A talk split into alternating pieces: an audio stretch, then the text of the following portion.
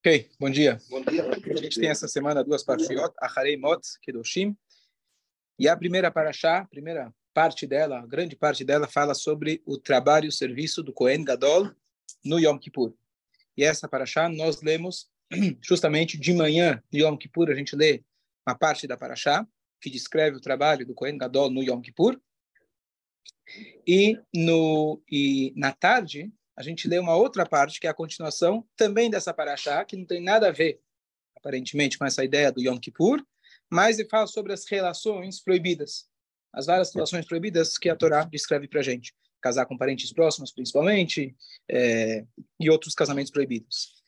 É, e, e, a pergunta é... é no Acheremot ainda. No E Kedoshim, e Kedoshim tem dezenas, dezenas, se não centenas de mitzvot. Grande parte das mitzvot estão na Parashá de Kedoshim. Então vamos primeiro falar um pouquinho, um pouquinho sobre a Harei, depois Pesach Hashem Kedoshim.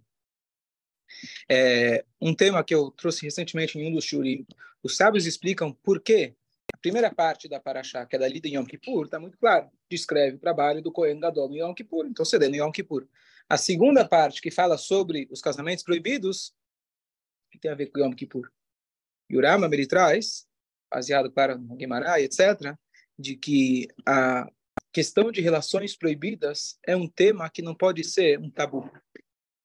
É um tema que é explícito, e a Torá fala explicitamente, porque em todas as gerações, o Rambam ele fala, em cada comunidade tem pessoas que infelizmente vão acabar tropeçando em situações proibidas de relacionamento. E a Torá fala para gente, aproveitando o dia que está todo mundo na sinagoga, para lembrar você a severidade desses desses é, desses pecados. Então a Torá fala claramente, ó, oh, pessoal, vamos vamos falar claro, alto e claro, em bom tom. Se alguém não entendeu, se alguém não ouviu, hoje é Yom Kippur, vamos falar sobre isso. está falando com o ser humano. Exatamente, porque está falando com o ser humano. Isso dá para a gente duas lições. Lição número um: se alguém, Deus nos livre, tropeçou nisso ou em qualquer outra né, qualquer outra mitzvah, Hazve Shalom. Então, a Torá está dizendo, é humano, tá aí.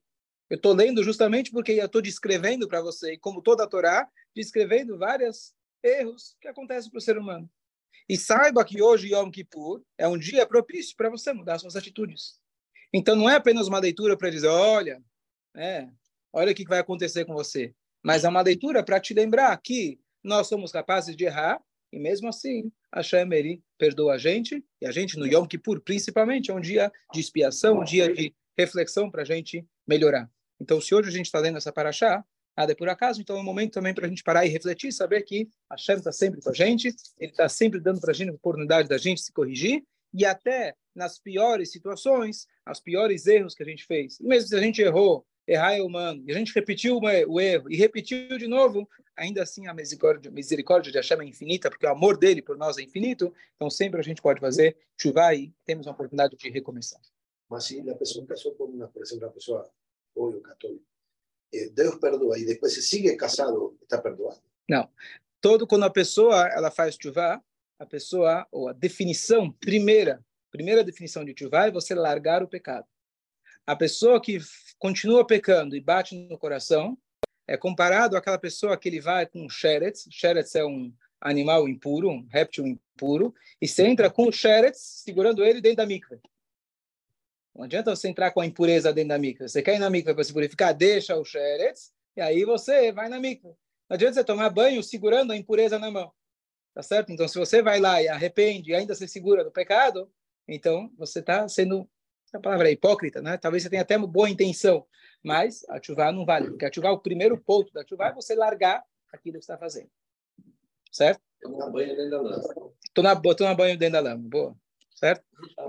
As crianças, primeira, primeiro livro que aprendem é Vaikra. Vaikra. Então, os korbanot. Fica difícil uma, uma criancinha pequena aprender essas coisas de, de relações. Ah, boa, boa. Então, quando eu falei sobre essa questão de explícito, surge uma questão muito importante que quando você ensina a Torá para as crianças, às vezes as pessoas querem pular. Como que eu vou contar certas histórias para uma criança? Tá certo? E justamente em Vaikra, que nem você falou, tem esses temas, tá certo? Então as pessoas às vezes pensam, não, deixa eu pular, quando ele for maior ele vai entender. Então, na verdade, o ensinamento dos nossos sábios é, Nunca pule nada da Torá. Às vezes não precisa entrar em todos os detalhes, uma criança, mas uma vez que ele está aprendendo daqui e não do YouTube, saiba que é kasher, saiba que é que é é kadosh. E pelo contrário, se você prepara uma criança para aprender um momento ainda onde ele não tem sequer a puberdade, ele entende isso como qualquer outra coisa. Ele não vai entender isso como, ah, poxa, como um desafio, como, ok, não pode roubar, não pode matar, não pode casar, certo ou certo, não pode ter certos relacionamentos. E Eudá, etc., casou, não precisa falar que ele, né, casou com a Tamar, e, e aí você conta para eles de uma maneira muito pura, porque a criança é pura. E, justa, e não é que você está enganando a criança, quem está enganado somos nós. Porque a partir do momento que a Dama comeu do fruto proibido, surgiu essa malícia. A criança, enquanto ela é pura, se pode comparar igual a Dama antes do pecado. Tanto é que uma criança pode andar sem roupas, ele não percebe nada, nada de errado com isso. Quer dizer que deve, né? Mas a criança pode. Então, inclusive por isso que a gente fala que a criança começa estudando o livro de Vaikra, e avô terrorim, venham os puros, veitasku beteorim, estudam sobre pureza, que é sobre os é, os etc. Tem a ver com pureza. Então, uma vez que eles são puros, português cai bem a palavra, são puros, são ingênuos, uma, uma ingenuidade boa, então eles podem se ocupar com, com a maior naturalidade com, com, sobre esses assuntos. Não quer dizer, de novo, que você tem que entrar em todos os detalhes, as minúcias, porque isso é teu problema, né? Você que talvez quer que entrar nos, nos detalhes. Para que você fala como é, pronto. Ela absorve isso de uma maneira muito mais pura. Certo? Sobre o trabalho do Kohen Gadol no Yom Kippur, a Torá faz uma descrição muito detalhada. E depois, a gente, na tarde do Yom Kippur, quando o pessoal já está mais ou menos com sono, onde está o Hazan lá gritando, eu falo que todo pagamento que se faz para o Hazan, que às vezes não é nada barato, vale a pena só para aquelas horas lá que ele tem força de cantar e está todo mundo lá quase desmaiando. Cedra Avodá, certo?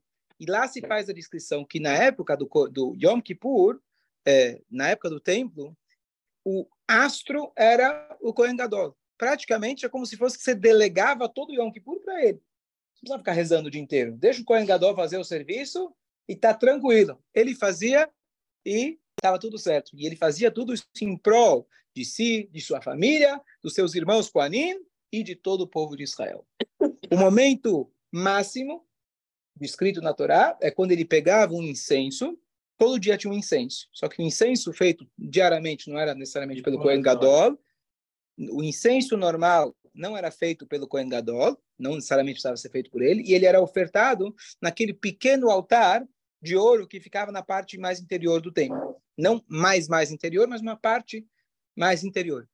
No no dia de Yom Kippur, ele ofertava esse ktoret, esses 11, essas 11 especiarias, dentro do lugar mais sagrado, que era o único dia do ano que ele podia entrar, que era o Kodesh HaKodashim, e se ele saía vivo de lá, era sinal que Pesrat Hashem vai dar tudo certo para esse ano. Na época do segundo templo, quando já estava, na verdade, é, muito corrupto o, o sistema do templo, o, o, quem dominava o templo eram os gregos, depois os romanos, e eles colocavam lá o Cohen Gadol, que pagava mais. Quem pagava mais ia ser Cohen Gadol.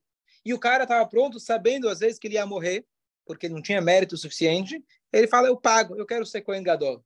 Importante que lá no meu no meu túmulo vai estar escrito lá: Aqui jaz Cohen Gadol.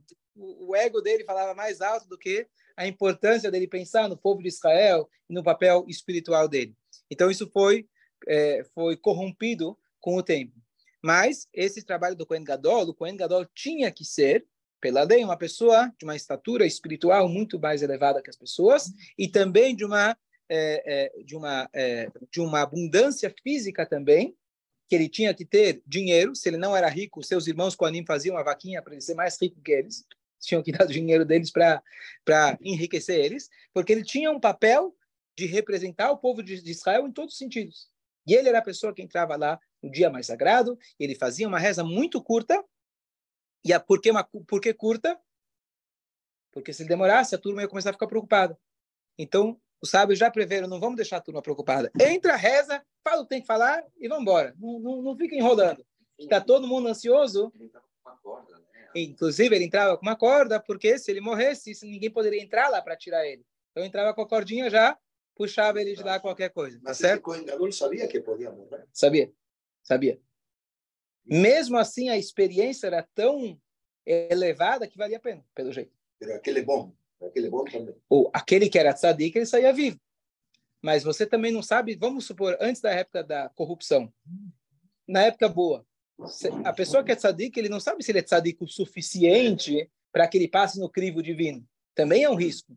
Mas é um risco que ele se coloca em risco porque ele sabe que precisa, vale a pena. Estou aqui para representar o povo judeu.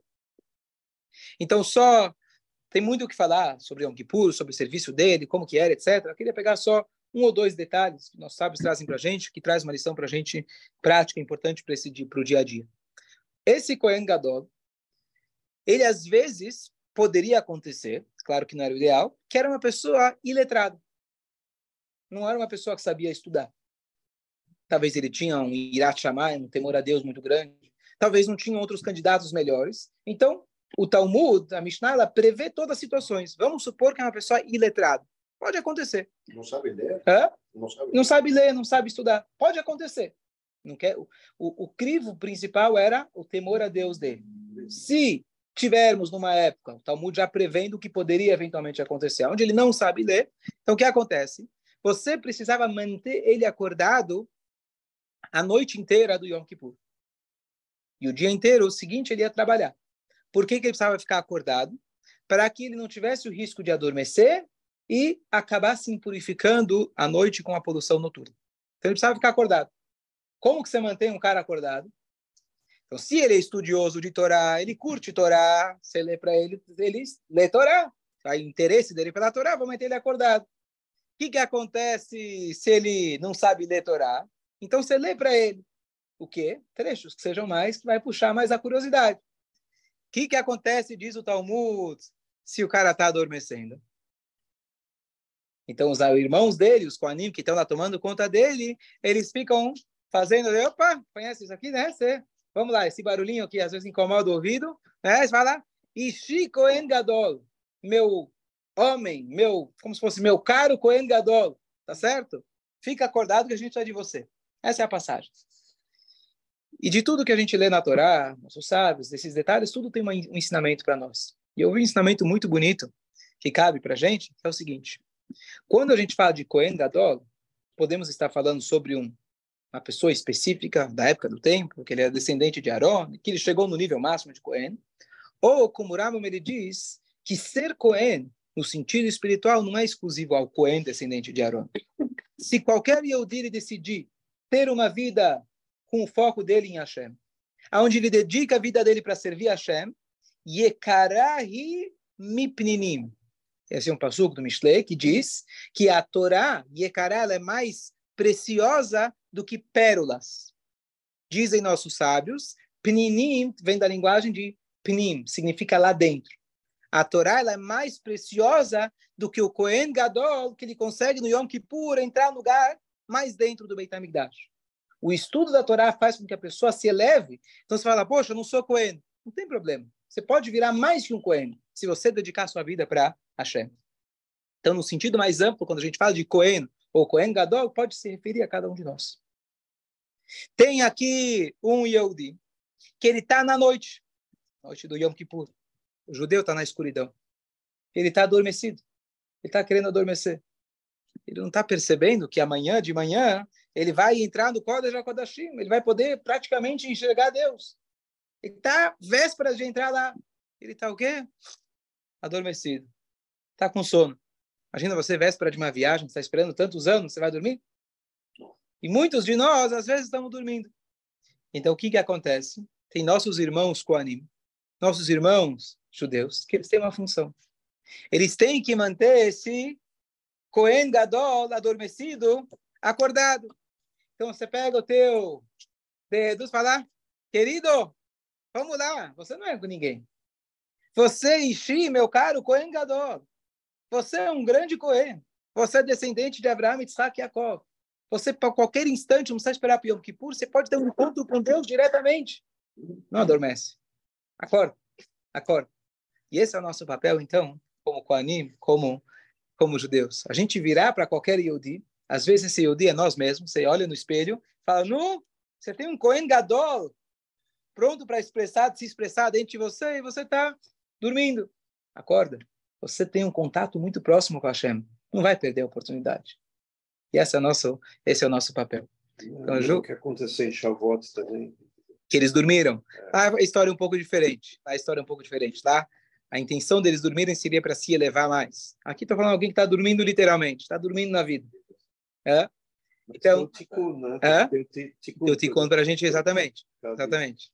Aí, ontem, é, tive aqui uma, uma visita, uma pessoa que mora em Uruguaiana. Uruguaiana é um quilômetro, um quilômetro, você viu ele, um quilômetro da Argentina. Certo? Eu falei, ele salvou por pouco. e ele falou que na cidade dele tem três judeus. Ele, a mãe e a irmã. Tá certo? 130 mil habitantes. E ele, aí eu tava, trouxe ele para cá porque é um judeu que ainda está tá descobrindo o seu judaísmo, certo? Não teve Brit Milá. Não? Ontem ele colocou comigo pela quarta vez na vida dele o Tfilin. A primeira vez que ele colocou quando fez uma viagem com Taglit, que não é um grupo de Kohen Gadol, vamos chamar assim. Não é um grupo de Kohen Gadol, mas ele foi no Kotel e amarraram nele um negócio que não tinha ideia. Não, amarraram nele um negócio que não tinha ideia do que era. E desde então ele começou a florar o judaísmo dele. Então ele estava aqui em São Paulo, eu trouxe ele ontem, ele veio almoçar aqui com a gente. Não, uruguaiano. uruguaiano. Bom, e aí, olha, olha a história dele, olha como é bonito, condiz com aquilo que a gente está falando. Então, um Yehudi que se diria que de Yehudi aparentemente não tem nada, tá certo? Depois que ele fez essa viagem com Taglita, ele começou a estar mais consciente do que era, do que é ser judeu. Ele falou: eu como judeu, para mim, eu me identificava com Israel. Eu tinha uma camiseta de Israel. Isso é ser judeu. tá? tá? Tá mais que bom, né? Não é nem o Yom Kippur, ou nem tem uma camiseta de Israel, sou judeu. Bom, depois que ele viajou para Israel, ele viajou com alicerces também, etc. Então ele começou a saber um pouco mais. E seis anos atrás, ele decidiu se identificar para os amigos dele como judeu. Quem eram os amigos dele? Então, lá em Uruguaiana, você tem alguns milhares de palestinos. Palestinos e nazistas. Ele, ele contou do contato dele com os palestinos. São pessoas muito bem abastadas, que eles vêm aqui passar umas férias. Tem muitas facilidades lá na fronteira Brasil-Argentina. Tem questão lá com o Uruguai, tem facilidades. Tem acordos, inclusive, entre a Palestina, assim chamada Palestina, com o Uruguai. O Brasil tem a lei de facilitar para os imigrantes. Então, eles vêm aqui, fazem a festa, depois voltam lá, passam aqui um, dois anos e voltam cheio da grana lá para ajudar a família deles. Ele falou: ninguém aqui vem para ninguém deles vem passar fome aqui. Então, até então, é? É? E até então, até ele se identificar como judeu, ele falou estava muito bem com todos. Do dia que ele falou que ele era judeu, ele comprou inimigos. Inimigos. Dois deles, ele mantém uma boa amizade. Que eles dizem que não querem, querem ter uma vida em paz, tranquilo, não querem saber de, de problemas. E olha, e olha que interessante. Ele falou: quanto mais eu convivo lá, mais judeu eu fico. E aqui vem aquilo que a gente sempre fala, de que meu vai ter Se você não se identifica como judeu, teu inimigo vai lembrar que você é judeu. E ele, quando ele percebeu esse ódio, o que, que eu sou? O que, que, eu tenho? que, que eu tenho de judeu? Sequer Brit Milá ele tem. Sequer Brit Milá ele tem. E aqui você vê a força da alma judaica. Só o fato de ele falar, eu sou judeu, isso já gerou um ódio tão grande. Era amigo dele, fazia negócio, sei lá o que ele fazia. É uma cidade pequena, conhecia todo mundo. Já tem ódio. E a pior coisa foi, não estou dizendo que isso é uma receita para nós, mas a história que ele contou, que ele estava num bar, estava lá com um cara que falava só árabe, e o cara virou e falou para ele, eu te mato. Ele falou, o quê? É isso, vou te matar. Tenho balas. Algumas coisas mal falava português. Aí ele falou, ah, é? Ele falou, luto boxe há muitos anos, e tudo aquilo que eu treinei a minha vida inteira subiu. E ele, Marcelo teria gostado de assistir, ele deu uma lição no cara. Deu uma lição no cara, certo? O que eu quero dizer, não quero, isso não é o que a gente busca, não é o que a gente quer, de forma nenhuma. É, mas o que ficou muito claro para mim, que quando mexeu com a essência dele, você vai pensar, o cara, o pai dele, como ele falou, é cristão. O pai dele é cristão. Ele cresceu numa cidade pequena, longe de qualquer comunidade. Não sabe absolutamente nada de judaísmo. que, que você está lutando pelo judaísmo? Você nem sabe o que, que é. O que, que você está entregando sua vida? Ele, ele falou, ele ficou três meses sem poder sair de casa praticamente, porque a turma depois se juntou e queria pegar ele. Mas ele lutou, aflorou o judaísmo dele justamente nessa situação. Eu falei, olha, Deus te colocou lá não é para casa. Ele quer mudar para cá, se Deus quiser, ele quer casar, quer ter filhos judeus, colocar eles numa escola judaica, estar tá próximo da comunidade, etc. Mas olha como é interessante, você vê que mesmo o judeu, que você possa, poderia olhar para ele e falar, esse cara tem nada de judeu, os nossos inimigos eles reconhecem, e ele mesmo estava pronto, ele falou, se for para morrer, eu morro, não tem problema, eu estou pronto, mas ninguém vai brincar com isso. Você vê que... É? Sim, sim, estamos programando. Então, né? é, então, é, então para mim ficou muito claro as histórias que a gente conta às vezes de judeus, etc. Antigamente, se você pedia para ele fazer idolatria, ele se lembrava que ele era judeu. Tá aqui, história ontem, ontem ele contou para mim. Acho que vale a pena compartilhar essa história, não que a gente precisa levar essa receita para casa, que a gente não tem inimigos, que a gente possa viver Bezrat Hashem em paz, mas é, mas você vê como realmente o judaísmo, o Pintaleid, o Kohen Gadol está dentro de nós, às vezes a gente precisa de um a gente espera que esse o estalar dos dedos venha de um irmão nosso, mas se não vem do irmão, às vezes o inimigo lembra a gente quem a gente é. Essa é uma passagem, acho que bonita do Yom Kippur, está ligada com a nossa paraxá. Agora, vamos falar um pouquinho de Kedoshim.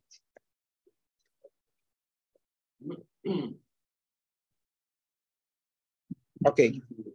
O nome da paraxá Kedoshim Claro, eu falei só um, um pequeno ponto da primeira paraxá, mas só para a gente dar uma pincelada nas parashiot. Kedoshim. Paraxá Kedoshim significa, a palavra Kadosh significa sagrado. Se traduz como, não santista, como santo, sagrado. Certo? E aí, o que, que a Torá está dizendo para a gente? Sejam sagrados. Estranho. Quer dizer, seja sagrado. O que, que é para fazer? O que, que é para fazer? Seja sagrado. É para ajudar a Torá? É para fazer tefilim? A Torá não está sendo, a Torá não é vaga. Seja sagrado, faça o bem. Com essa religião fala, faça o bem, ame a Deus e o resto está tudo certo. Certo? Faz o que você quiser e ame a Deus. Seja sagrado.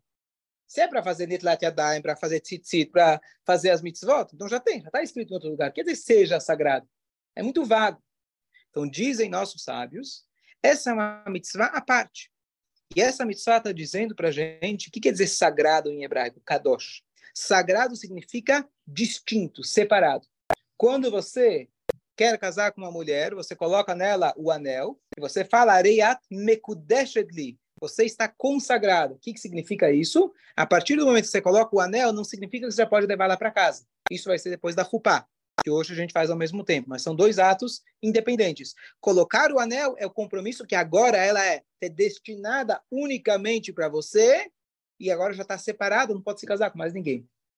Então ela está separada, está distinta. Então quando você fala kadosh, kedushá, santidade, significa, opa, aqui tem um patamar diferente, tá? Separado do resto, certo? Então o que que Hashem está dizendo? Hashem está dizendo para nós uma mitzvah que às vezes a gente evita, a gente não quer saber dela. Mas a mitzvah está dizendo para nós, a obrigação que nós temos, kadesh etatzmecha bemutar lach santifique-se em coisas que são permitidas para você. O que não pode pela Torá fazer, não pode. Mas nem tudo que pode, precisa.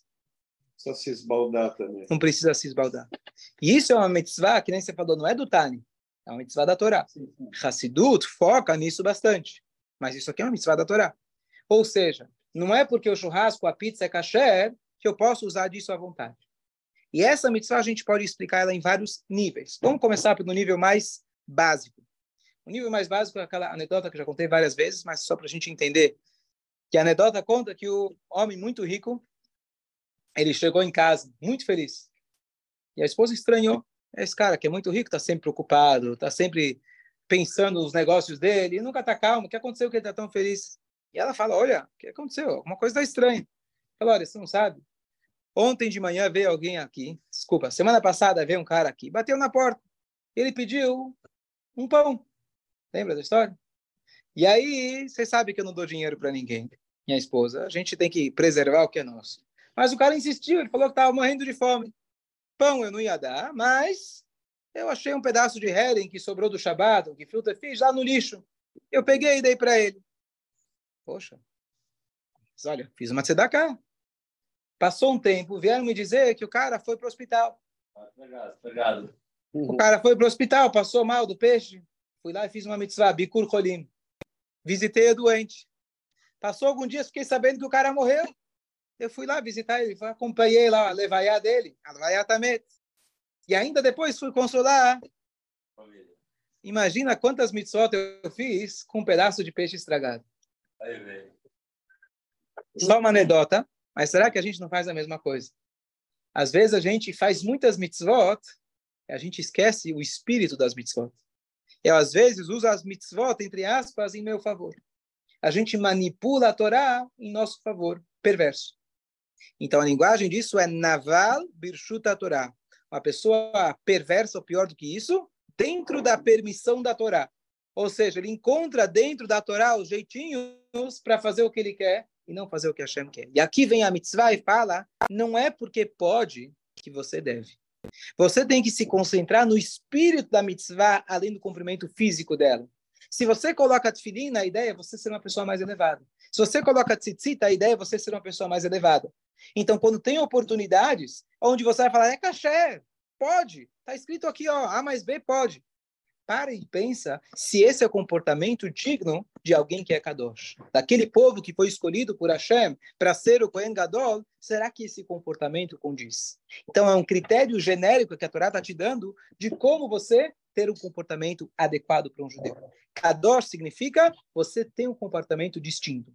E é, aqui não é uma coisa vaga, é uma coisa que cabe a cada um de nós aplicar no seu dia a dia. A Torá não fala você não coma pizza. Você pode comer, mas quantas eu vou comer? Ah, não está na Laha, se é duas ou três. Então é um critério que você tem que a cada dia, Kedoshim Tihiu, sejam sagradas. É, um, é uma mitzvah constante. A cada dia a gente vai se elevando. Eu não posso exigir de alguém que até ontem comia na churrascaria da esquina, agora ele não pode mais se desfrutar de um churrasco, comer. Deixa, aqui é um bom começo, ele vai se desfrutar, vai comer à vontade do churrasco. Talvez daqui a um tempo ele vai falar, bom, eu não preciso comer todas aquelas coisas, eu posso abrir mão de uma uma dessas carnes. E assim a cada e assim a cada dia a gente pode se elevando mais. Não dá para a gente pular do 8 para o 80. Então, o conceito de kadosh, isso é uma coisa subjetiva, de certa forma. Dentro do espírito das mitzvot, a cada dia a gente tem que tentar se aprimorar. Não só no cumprimento das mitzvot, mas mesmo nas nossas ações que são permitidas pela Torá, transformar elas em momentos sagrados. Eu posso trabalhar. Quanto tempo eu preciso trabalhar? pouco subjetivo, não dá para a Torá falar cada um dentro do seu dia a dia. Quanto tempo dentro do trabalho eu posso aproveitar para poder servir a Hashem? Como que eu posso me alimentar e estar tá pensando em Hashem nesse momento? Esse é um trabalho constante. Um tzadik vai poder fazer muito. Pessoa como nós, aos pouquinhos. E mais, ó, a importância, a importância é o, o, importante é você lembrar a cada dia, a cada momento, o que, eu posso fazer a mais por Hashem. E não pensar, olha, não está escrito que não pode. Ah, não está escrito que não pode, então deve ser que pode. Não, ao contrário. Deve... Aonde está escrito que pode? Né?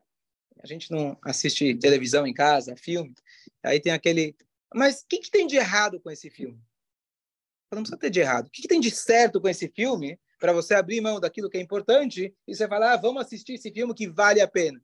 Se você me falar que tem uma coisa certa, muito importante para assistir lá, que vale a pena, então, claro, cada um dentro da sua, da sua possibilidade do seu nível, etc. Idade das crianças, interesses, etc. Você tem que saber, se você for enforcar demais uma criança que não está pronta para isso, você vai ter o um efeito contrário. Por isso, a Torá fala que do Tiu tem que ser um processo Faz isso. gradual, tá certo? Gradual. Mas o pensamento nosso como Yudi não é o que tem de errado. A pergunta é o que tem de certo. O que, que tem lá fora que eu preciso procurar para dizer, não, isso eu preciso, eu, isso eu preciso assistir, isso eu preciso fazer. A pergunta é o contrário. Kedoshim Tiyu. Eu preciso saber que o certo é fazer a mitzvah de Hashem. Isso é o que tem que estar envolvido 100%. Pelo menos o ideal. É o que eu deveria. Se eu quero sair para um âmbito onde é permitido, primeiro eu preciso ter certeza que é permitido 100% pela Torá. Não é uma coisa tão simples. Né? Tudo tem detalhes, sobretudo tem a Torá rege para a gente. Mas além disso, é 100% permitido. Será que eu preciso? Será que eu preciso me arriscar e me colocar numa situação como essas? Então, é muito subjetivo e é muito é muito é, delicado, é muito é, sutil as diferenças. E a Torá fala para a gente, coloca isso como um critério. O critério é você é um Kohen Gadol, você é Kadosh, você é sagrado. Será que isso condiz com o seu comportamento? Você não fez nada de errado. Você fez alguma coisa certa? Então, esse é o pensamento do Kiddushim Tiyu. E, dentro dessa paraxá, temos várias e várias mitzvot, que, de novo, o objetivo do denominador, denominador comum de todas as mitzvot é a gente trazer Kiddushá, trazer santidade aqui no nosso dia a dia. Todas as mitzvot, elas vêm o quê? Fazer com que o nosso comportamento, dentro de todas as nossas atividades, sejam direcionados para a Kadosh Baruch. E Chaves.